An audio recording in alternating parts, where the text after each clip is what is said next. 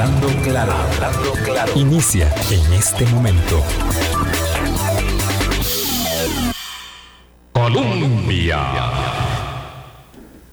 Con un país en sintonía. Buenos días, buenos días, muchísimas gracias por estar con nosotros. 8 en punto de la mañana. Un servidor Álvaro Murillo los saluda. Les desea que tengan un muy buen lunes, el mejor posible, una muy buena semana en esta ya última semana del mes mayo, última semana completa, digamos que, podremos tener en este mes. Eh, habiendo pasado ya las primeras dos semanas del gobierno de Rodrigo Chávez, viendo si aplicamos lo que hacemos con cada año nuevo, podríamos decir las pintas del gobierno. Decíamos en la invitación eh, el otro día que es pronto para sacar conclusiones, pero nunca es pronto para, para mirar las señales de los distintos eh, gestiones del poder político tanto en la Asamblea Legislativa como comentamos el día viernes acá con el diputado Jonathan Acuña y también eh, del gobierno habiéndose cumplido ya las dos semanas desde el 8 de mayo, desde el domingo 8 de mayo. Les agradecemos muchísimo que estén con nosotros acá hoy. Eh, doña Vilma Ibarra con seguridad lo hace también. Ya mañana se incorpora acá en los micrófonos de 98.7. Ya estará aquí presencialmente en cabina en Radio Colombia. Por hoy le agradezco muchísimo a don Eduardo Olivarro y que esté con nosotros hoy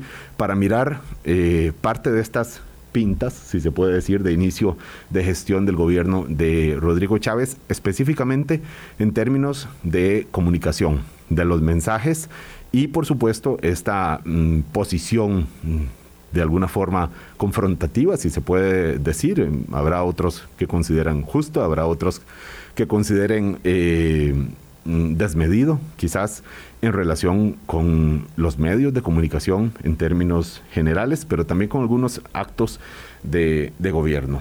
Don Eduardo Ulibarri, le agradecemos muchísimo otra vez que esté con nosotros. Un gran gusto, Álvaro, como siempre. Gracias, provecho con el café, don Eduardo, también. Que tengan provecho ustedes también eh, ahí en, sus casas y si ya se dirigen a sus trabajos también, bueno, que el primer café del trabajo, como sabemos que es muy usual también, sea... Eh, energizante. Caiga bien en este día soleadito, en la mañana aquí por lo menos en el centro del país, eh, pendientes de lo que ocurra después del mediodía, si es ateniéndonos a lo que ocurrió ayer domingo, un aguacero fuerte, fuerte en buena parte de la zona central por lo menos.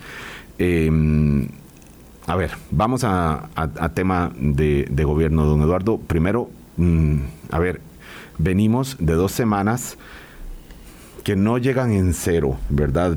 Siempre un, inicio de un gobierno viene precedido por un, marco que son los mensajes electorales, que, que es este periodo, eh, este margen que hay después de la confirmación de un triunfo electoral, que en este caso fue el 3 de abril, eh, de todos los mensajes que hay de preparación de gobierno, de quiénes escoge, ¿verdad? Cada escogencia de alguna forma es una señal también política y cuando toma eh, poder, pues mm, por eso decimos, no viene, no, parte de cero, viene de un marco ya, pero hay también la expectativa de una cosa es eh, la elección, otra cosa es la preparación de un gobierno y otro es el momento en que decimos, señor, usted tiene la banda presidencial, ejecute, gobierne, adelante.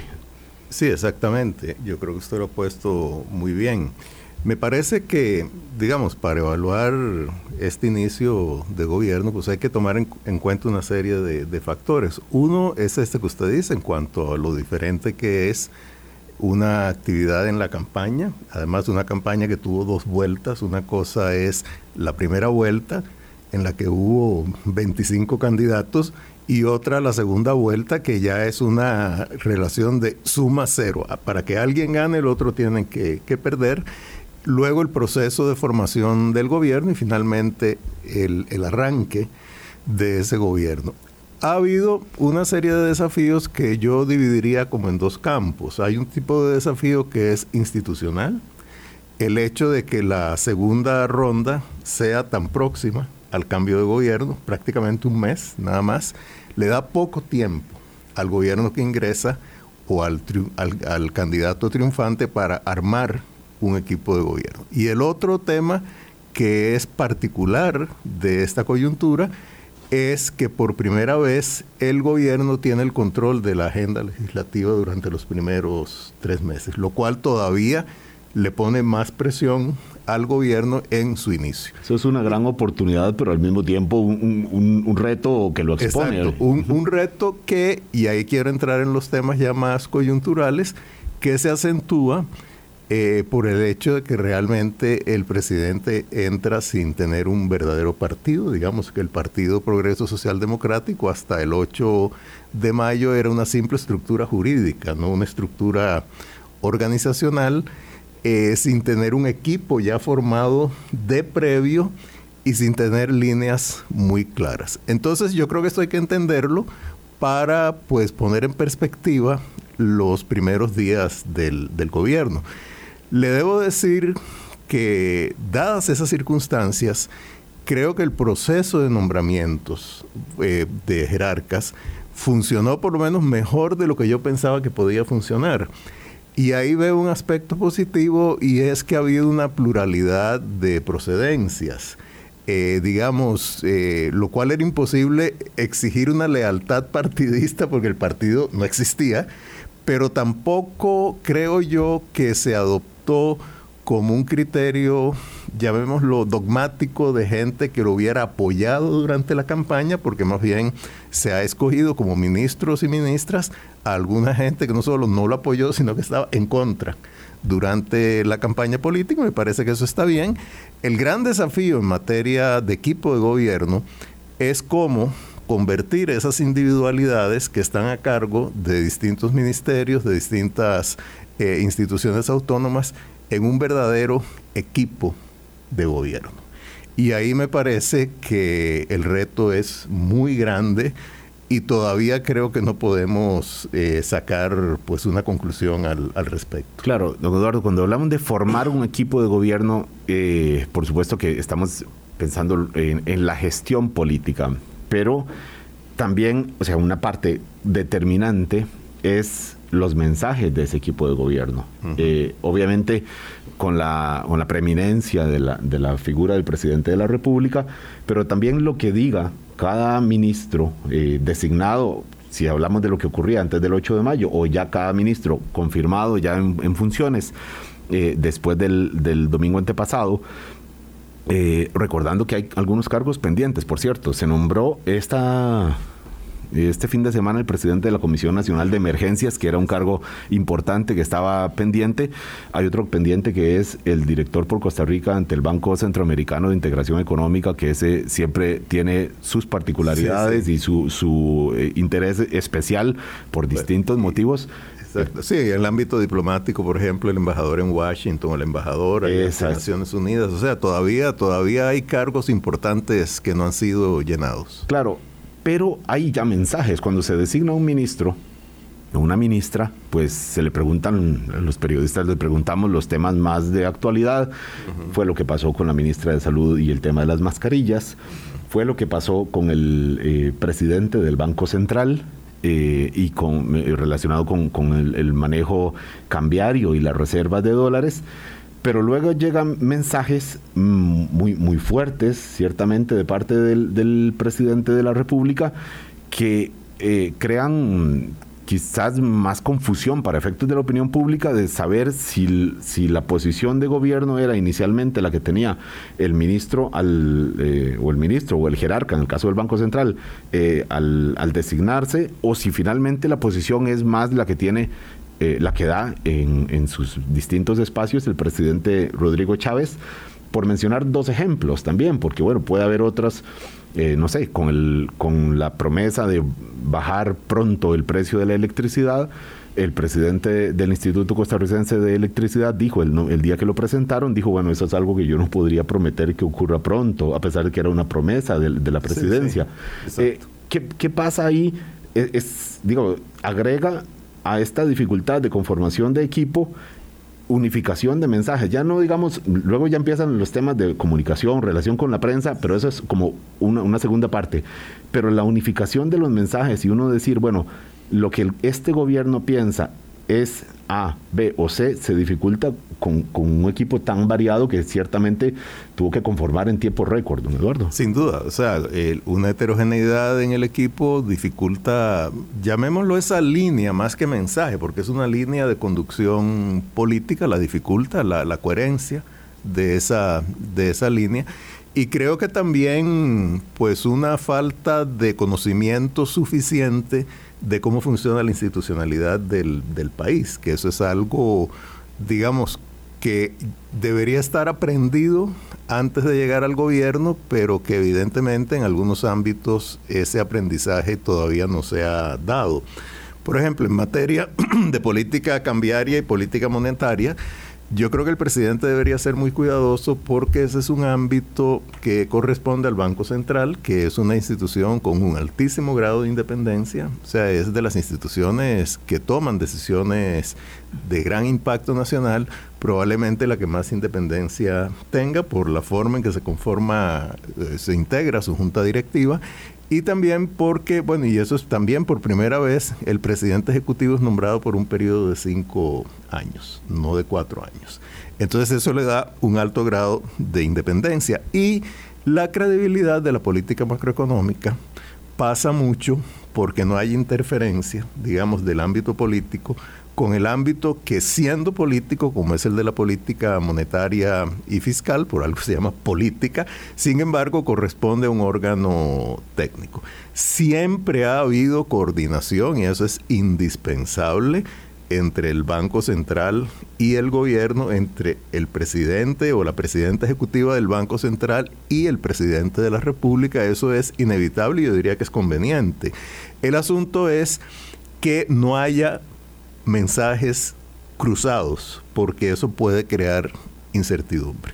Y bueno, y en otros, en otros ámbitos, como puede ser el, tema de las vacunas y la salud y las mascarillas, o como puede ser el tema de los precios de la electricidad, es que, bueno, no es lo mismo tener la voluntad, el deseo, la intención de hacer algo y otra es la estructura institucional mediante lo la cual eso tiene que hacerse y el marco regulatorio o el marco legal que envuelve esas decisiones. Y ahí es donde yo creo que se hicieron anuncios un poco intempestivos eh, tratando de cumplir con promesas de campaña y bueno, y de pronto se choca contra pared o contra un pequeño o gran muro que no permite que esas promesas se conviertan o ese anuncio de inicio se convierta en realidad a corto plazo.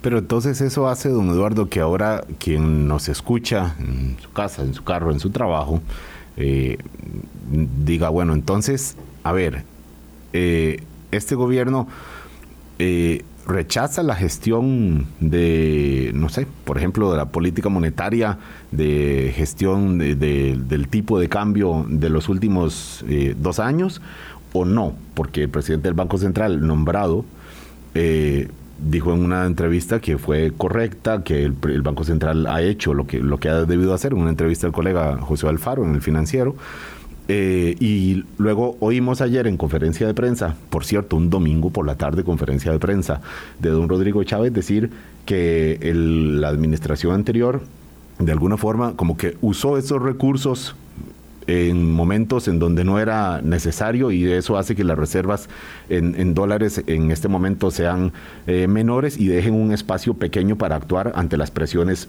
tan fuertes del contexto internacional y eso impacta en el tipo de cambio e impacta en el precio de los combustibles y ahí toda la cadena.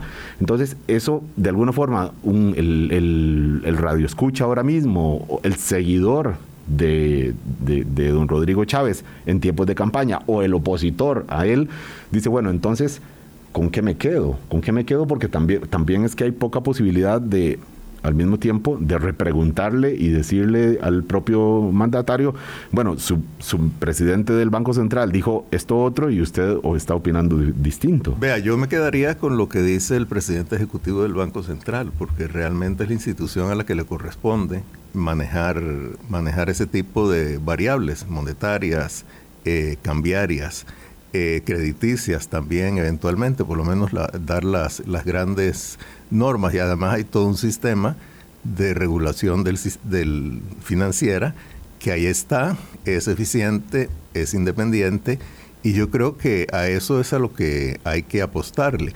Las declaraciones del presidente yo las veo como declaraciones de una índole más política en el sentido no de política pública, sino política entendida como un esfuerzo que se hace para tratar de que las responsabilidades, por lo menos en parte de medidas que yo creo que va a haber que tomar, pues se le puedan adjudicar a una administración anterior.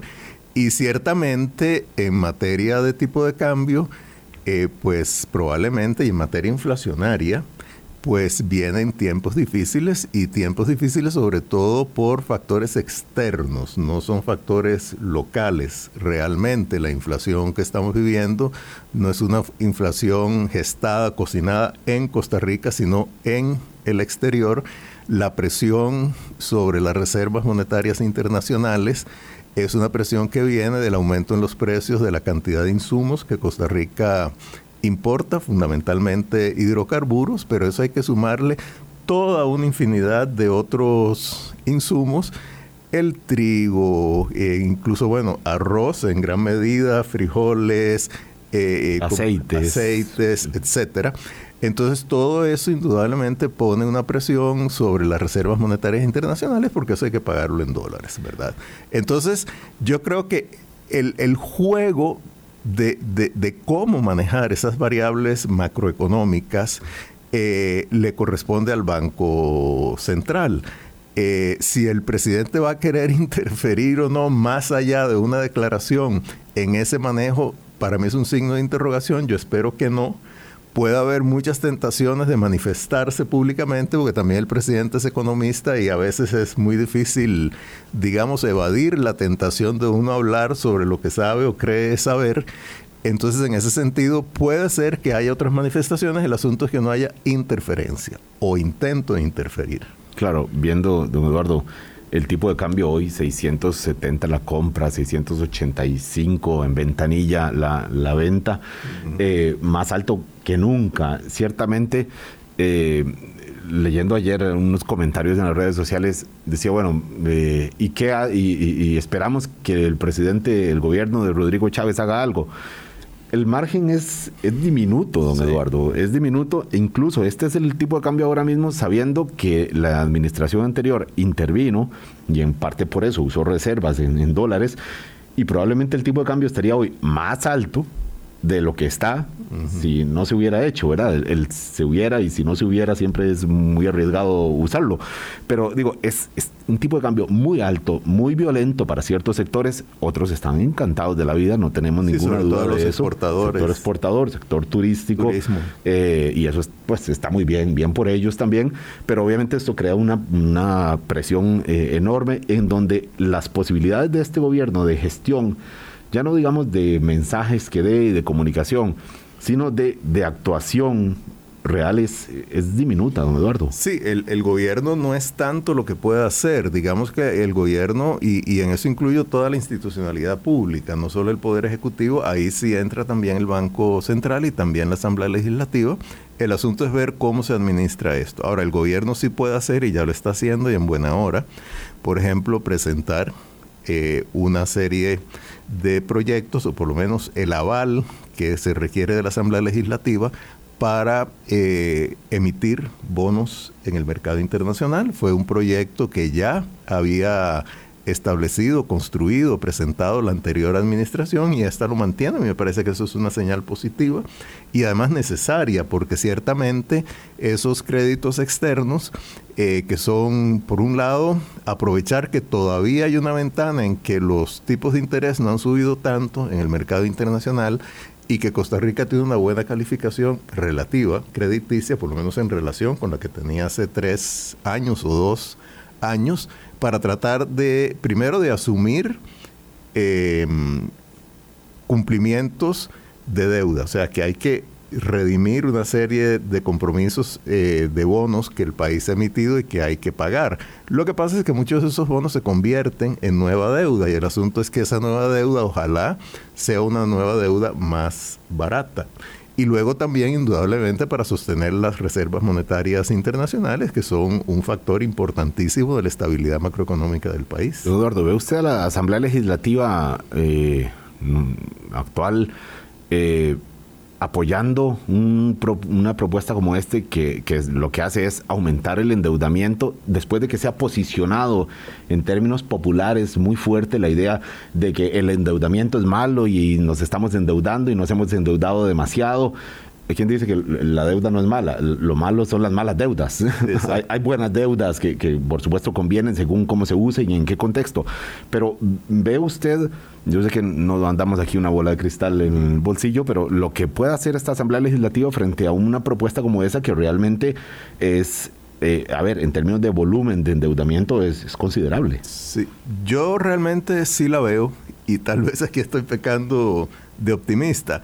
La veo tal vez por dos razones fundamentales. El aprobar eh, eh, esa autorización no implica que el volumen total de la deuda va a aumentar, simplemente que va a haber recursos con los cuales pagar vencimientos de deuda que de alguna manera hay que pagar. Y si uno no los paga, el país puede entrar en una mora y eso sería catastrófico, ¿verdad? O tiene que salir a contratar empréstitos en condiciones mucho más desventajosas que, por ejemplo, empréstitos que se puedan obtener de organismos financieros multilaterales. Que eso es conste paralelo a los 6 mil millones de dólares que se pide que autoricen en los, para los próximos cuatro años, porque no solo de una vez. Y lo otro es que lo importante consiste en ver cuál es la relación entre la deuda y el Producto Interno Bruto del país. Y esa relación, aunque marginalmente ha bajado un poco, y no, no veo yo que detrás de esos proyectos haya una intención de aumentar el volumen de la deuda y sobre todo su relación con el Producto Interno Bruto. Entonces yo diría que tal vez algo, algunos diputados o partidos, por ejemplo, aquí quizás el Partido Liberal Progresista estaría en contra porque tiene una actitud muy férrea en esa materia. No sé el Frente Amplio, pero a los otros partidos yo sí los veo con una posible actitud favorable a estos proyectos. Claro, mm, esto mientras se, gesta este tipo de iniciativas, hay que comunicarse con, la ciudadanía, don Eduardo. O sea, obviamente eh, hay que hablar entre fracciones legislativas, gobierno con, asamblea legislativa, don Rodrigo Arias eh, con doña Natalia Díaz, eh, que por cierto hubo una reunión de los presidentes de los supremos poderes el día viernes también, dentro de esta dinámica de encuentros que ha ido avanzando don Rodrigo Chávez con autoridades no con población en los territorios, que yo sepa, no ha salido de, San José todavía. Digo, sí salió de San José, pero, pero hacia Davos, Suiza, Sí, exacto. al encuentro del Foro Económico Mundial en una primera gira internacional. Em, pues también con algunos mensajes decía que va a traer que va a intentar atraer inversiones cosa que es usual que el presidente en su primer viaje casi siempre ha sido a Estados Unidos en otros momentos, pero casi siempre dice, bueno, voy a intentar atraer inversiones y por supuesto procurar que haya aquí inversiones que se traduzcan en, empleos. Ese es el mensaje que ha dado. Entonces decimos que mientras ocurren todas estas gestiones, estos movimientos, la comunicación, el mensaje que se dé, pues importa también y en ello los medios de comunicación tienen, tenemos pues una tarea que nos corresponde eh, hacer y que en buena medida está condicionada también por la disposición de las autoridades a, trabajar con nosotros, con los medios de comunicación, más allá de esta idea de comunicación directa que se ha planteado también, mm. cuyos detalles todavía esperamos conocer para ver también cómo, cómo se plantea. Entonces, ha habido mm, choques se puede decir. Hemos escuchado a alguien decir roces, yo diría, digamos, choques con, medios de comunicación em, y bueno, queda mm, en este inicio que no sorprenden, no sorprenden porque ya venían de las etapas anteriores. La pregunta hacia adelante es, ¿qué podemos esperar si estos son pintas, don Eduardo, de inicio de gobierno o si es una un estilo de gestión eh, en función de ciertos réditos. Dejo esta pregunta. Vamos a la pausa. 8.25, don Eduardo Olivarri es periodista, eh, analista de, político, eh, incluso de temas eh, internacionales, por su experiencia también como embajador en Naciones Unidas. Ya venimos. Colombia. Con un país en sintonía, 8.27 de la mañana. Don Eduardo Ulibarri, eh, le dejé planteado antes de la pausa el tema de la relación con la prensa, con gobierno. ¿Cómo podría usted eh, explicarla a sus eh, colegas, digamos, y a, y a, los radioescuchas de una manera sencilla, si estos mm, roces que, que ha habido o choques quizás es parte de un, de un acomodo, de un, de un intento de probar si son las pintas de un gobierno o si podemos decir que es la confirmación de algo que pensábamos que a juzgar por lo que pasó en la campaña electoral, pues iba a ocurrir, don Eduardo. Vea, yo tal vez parto de un, algunos como supuestos muy generales. Uno es que las relaciones entre el poder y la prensa en democracia siempre han sido tensas y en buena hora. Porque si fueran armónicas, quiere decir que algo está pasando ahí y sobre todo que tal vez la prensa no está actuando como debería actuar. El otro factor es que una cosa es el abordaje que se dé a la comunicación desde la presidencia y otra desde el resto de las instituciones. Me refiero a ministerios, instituciones autónomas, cuyo desenvolvimiento está en gran medida vinculado al poder ejecutivo. Ahora, dicho esto, yo sí creo que una particularidad que precede a este gobierno es que las tensiones entre prensa y poder naturales se han exacerbado. Y se exacerbaron porque mi interpretación es que el presidente actual, cuando era candidato, utilizó la confrontación con la prensa, o por lo menos con algunos medios de comunicación, como una estrategia de campaña. O sea, una estrategia de campaña para decir, yo vengo a poner orden en una serie de cosas, hay un conjunto de medios que están dominados por una élite. Eso es un mensaje, por cierto, pues bastante típico del populismo, ¿verdad? Que están, eh, están dominados por una élite y como yo me enfrento a esas élites y a sus intereses, digamos, eh, ilógicos o ilegítimos, entonces los medios me atacan. Y eso se utilizó, entre otras cosas, para, eh, digamos, confrontar las informaciones que se dieron sobre el caso de acoso sexual eh, por el cual el presidente fue sancionado en el Banco Mundial. Esa, digamos, esa carga eh, lo, ha, lo ha acompañado a la presidencia.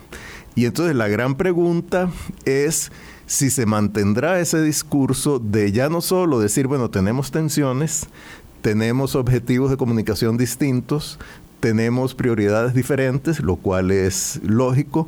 Yo quisiera dirigirme directamente al público, lo cual es lógico, a todo el mundo prefiere dirigirse de una manera, digamos, eh, lineal a sus públicos, sin que haya intermediarios eh, en el camino.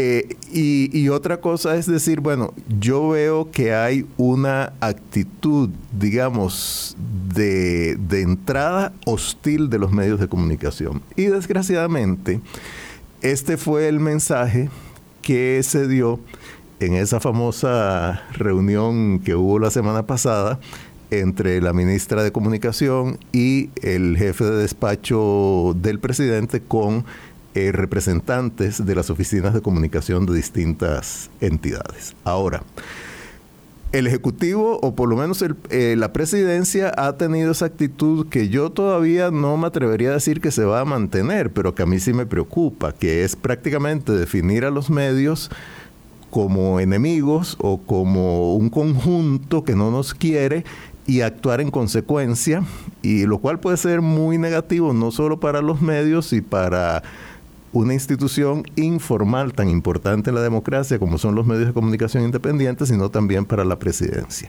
Ahora, otra cosa son precisamente las instituciones, los ministerios.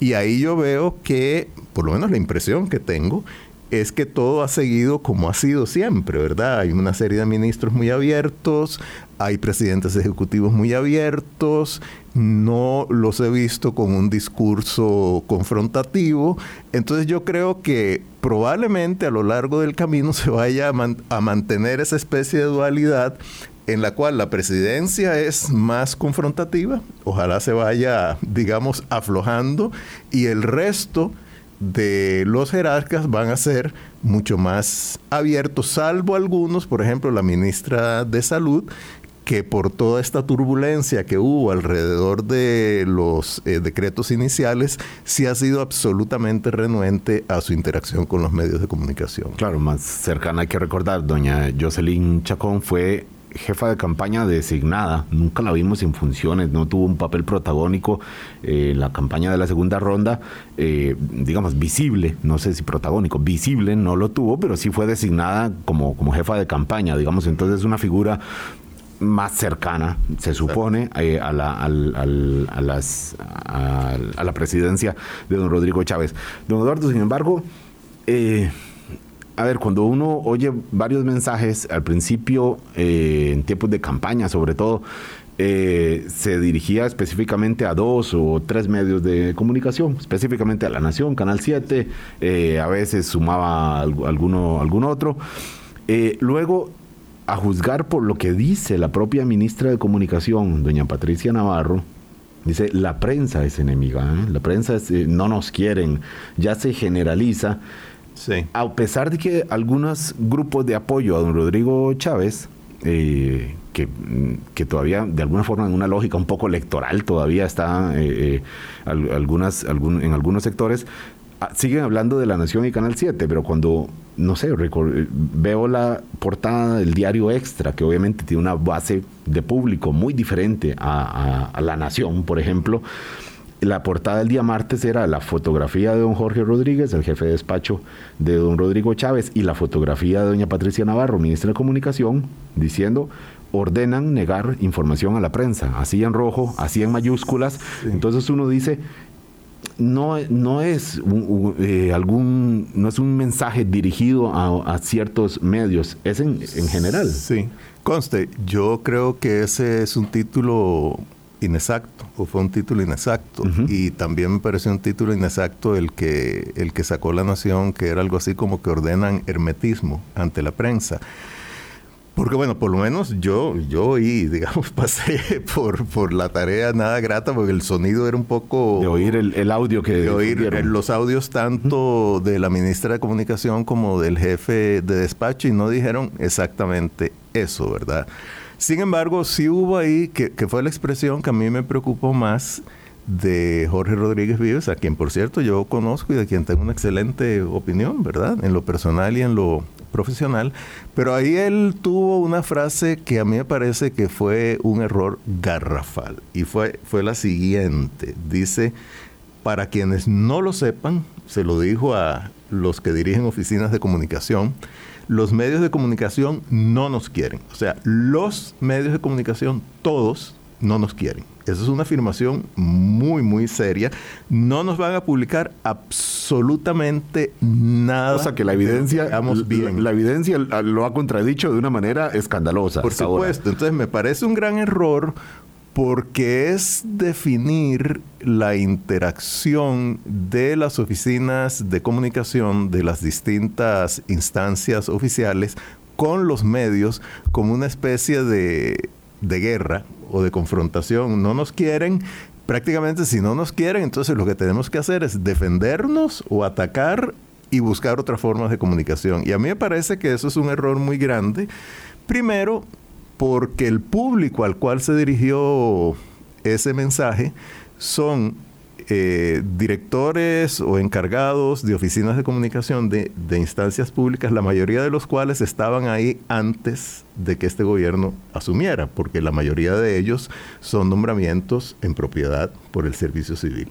Es gente que tiene experiencia, que saben que los medios eh, tienen, primero, que los medios son un conjunto muy diverso. Hablar de manera general de los medios de comunicación es un error. Es igual que si yo digo los políticos tal cosa, porque hay un montón de, instancias y de características muy distintas. Los empresarios, los empleados públicos. Los gobiernos, que es parte de lo que crispa el discurso. Entonces, yo el consejo que me atrevería a dar tanto al gobierno, por lo menos a la presidencia o a quienes representan a la presidencia en su interacción con los medios, sea directa o mediante oficinas de comunicación en distintas instituciones, es prudencia tomar en cuenta los matices. Y lo mismo se lo diría a los medios de comunicación. O sea, a veces los medios de comunicación tienen la tendencia, o algunos medios, estoy otra vez generalizando, ¿verdad?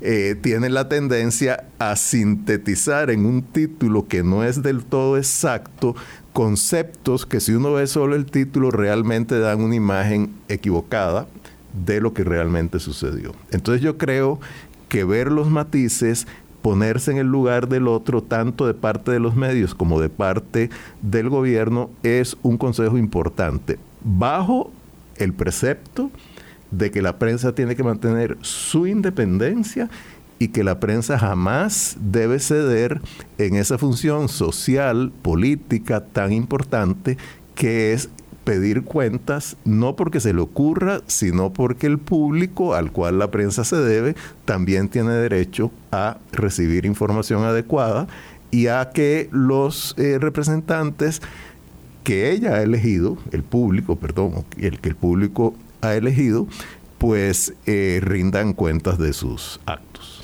Eh, don Eduardo, em, a ver, una reunión que informal, por cierto, que tuvimos algunos periodistas que damos cobertura a la, al, gobierno, eh, con la ministra Patricia Navarro, mm, decía ella primero que necesitaba tiempo para acomodarse, que tuviéramos un poco de paciencia también decía que cuidado con, decía, de, eh, lo, que publiquen ustedes depende de la paz social, así lo dijo. Mm, en, sí, ella, este, este lo, comentó en ese audio también. Eh, pero, eh, pero dijo que no, que total apertura, que la mejor relación posible, etcétera.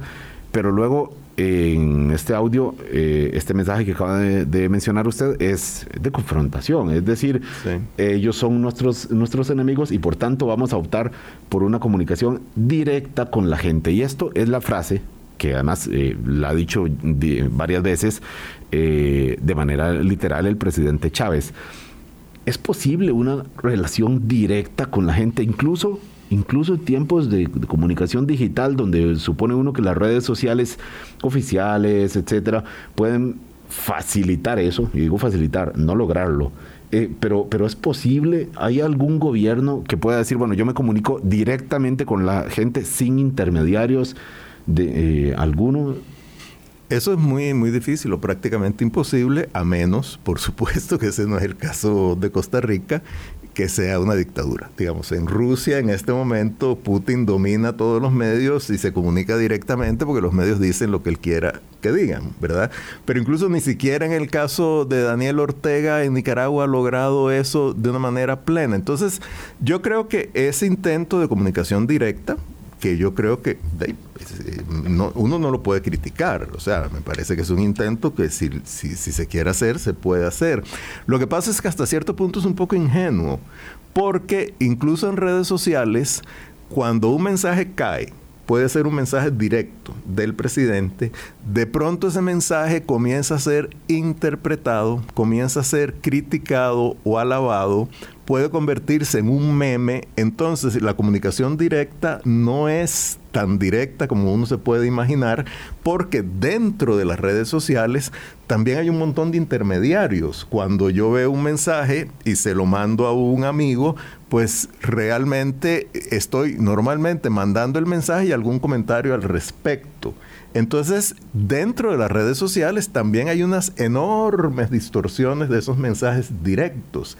Y ahí yo creo que, tal vez está partiendo de, una mezcla entre concebir a la comunicación como algo muy directo, lo cual es del pasado, cuando solo existían los medios de comunicación, digamos, establecidos, pero a la vez tratar de que esos medios no intervengan y usar, bueno, es lo que yo interpreto, porque tampoco nadie ha dicho, bueno, por comunicación directa entendemos A o B, tratar de usar las redes sociales para que el mensaje de la presidencia llegue de manera directa, sin tomar en cuenta que una vez que cae en el torbellino de las redes, ese mensaje empieza a desmembrarse. Que fue de alguna forma lo que pasó con el video este de varios funcionarios, siete u ocho, después de esta reunión tan controversial que difunde la propia presidencia eh, con un lenguaje corporal eh, que muchos eh, han criticado, con un mensaje que se ha criticado también y o burlado, porque de esa forma un poco coreográfica, digamos, de, organizar ese video y terminar diciendo no entendemos.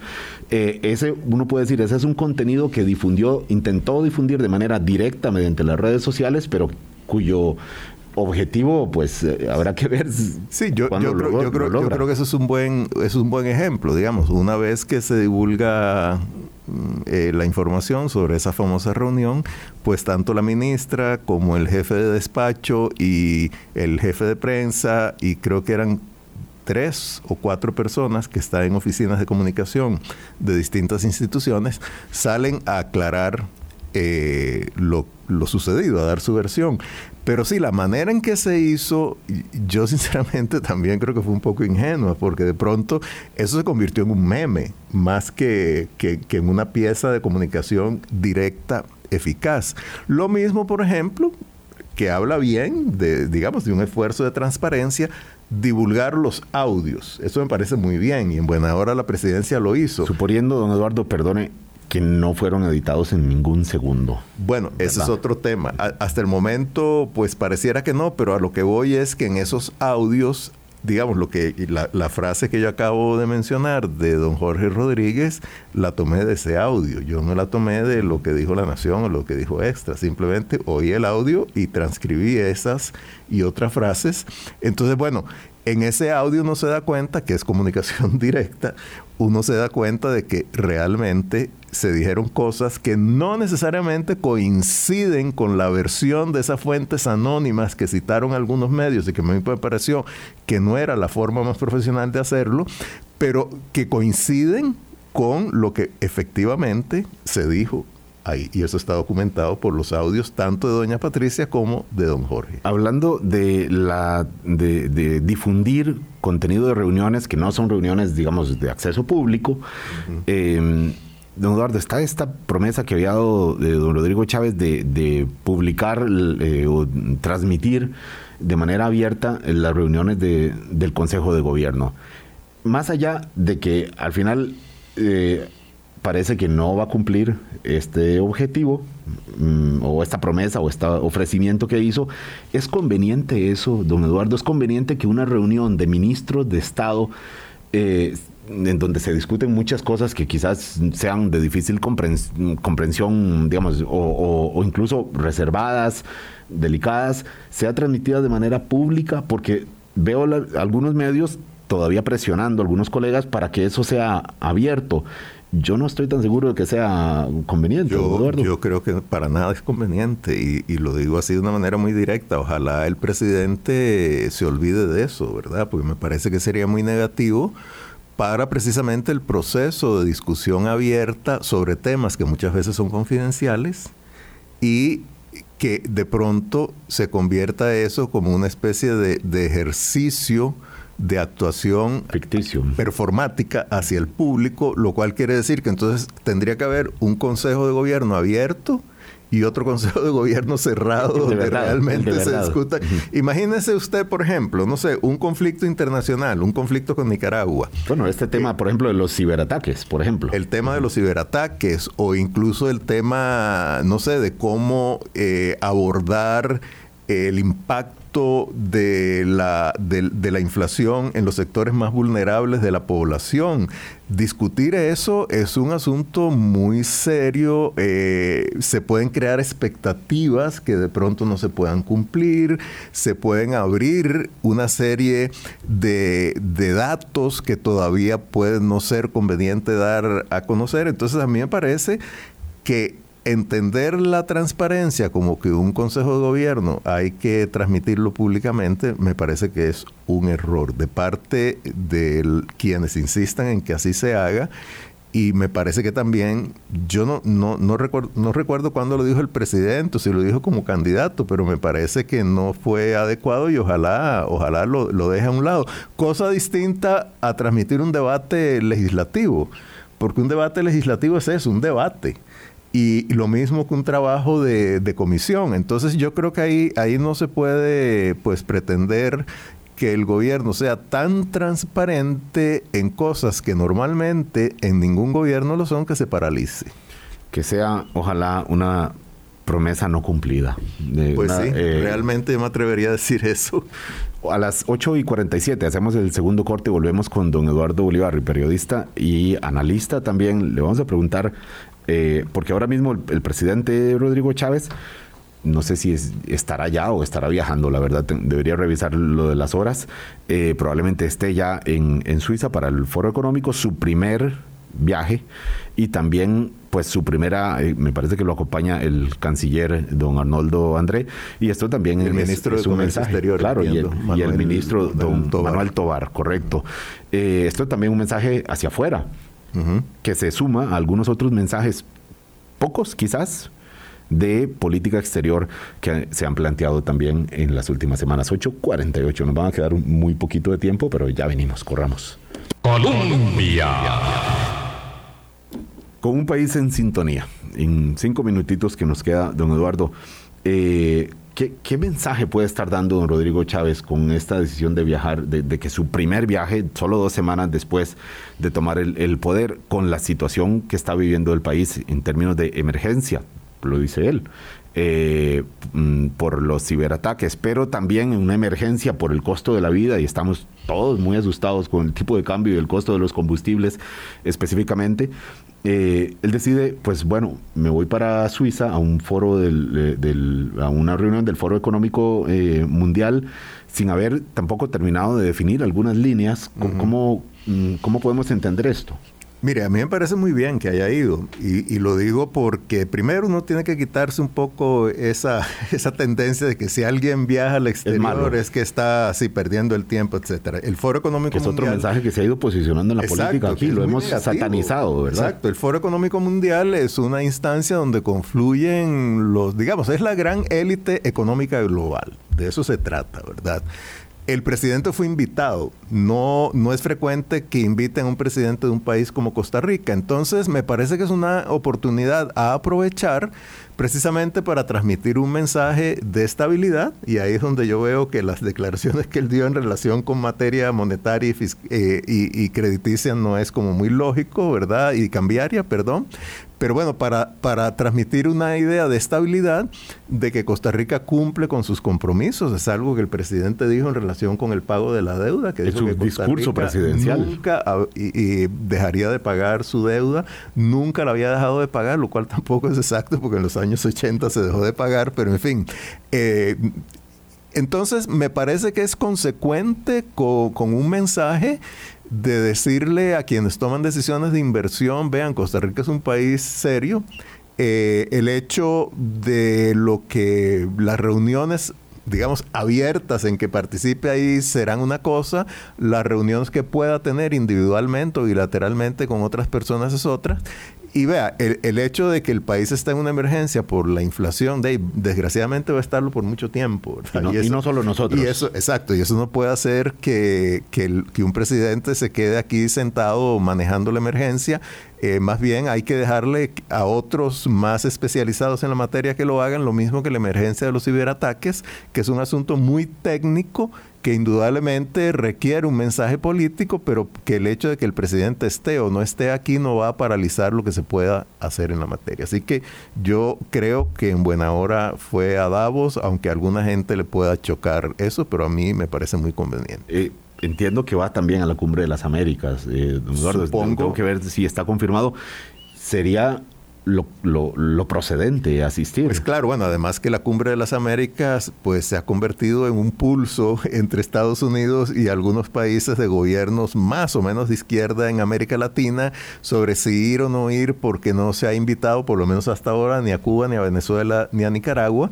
Entonces, bueno, el asistir a esa cumbre también es un mensaje de alianza con Estados Unidos que ojalá, y estoy prácticamente seguro, que el presidente asista. A pesar de este mensaje que hubo cuando se designó a don Arnoldo André como canciller, de la posibilidad de reconocer eh, mm, al gobierno de, Nicolás Maduro en un contexto en donde, hay que decirlo, ha habido acercamientos entre Washington y Caracas por las razones que sea, que eso es otro tema también lleno de, ribetes, pero eh, a pesar de esta de estos acercamientos, mm, digo, eso no no no obsta que, mm, que, sea, digamos, coherente asistir a una reunión con Washington cuando estamos hablando de la posibilidad de, reconocer al gobierno de Maduro. Para, nada hay una contradicción. Además, bueno, yo no sé si ha habido acercamientos. El, el canciller nombrado, porque todavía no había asumido, dio esas declaraciones que a mí me parecieron muy imprudentes, pero bueno, la realidad es otra. Y, bueno, y también Estados Unidos es un país suficientemente maduro y respetuoso de la soberanía de otros como para que una declaración de un eh,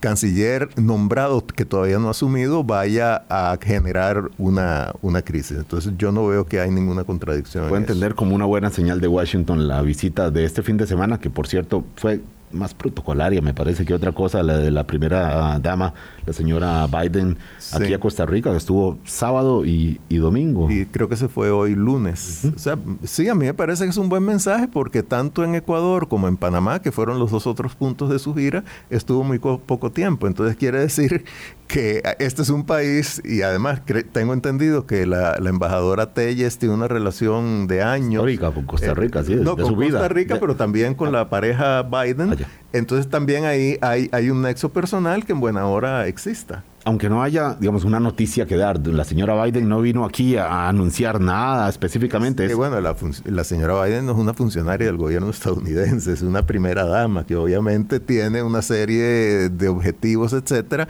pero no es ni secretaria de Estado, ni jefa del Consejo Nacional de Seguridad, ni secretaria eh, del Tesoro, entonces eh, los anuncios oficiales que pueda hacer no los eh, Estados Unidos no los conduce mediante la primera dama, sino otros funcionarios. Se ha hecho en otros momentos el señor Mallorca y funcionarios a quienes sí están muy preocupados en tema de migración, de crimen ah, organizado en la región. Eso sí. Sin duda.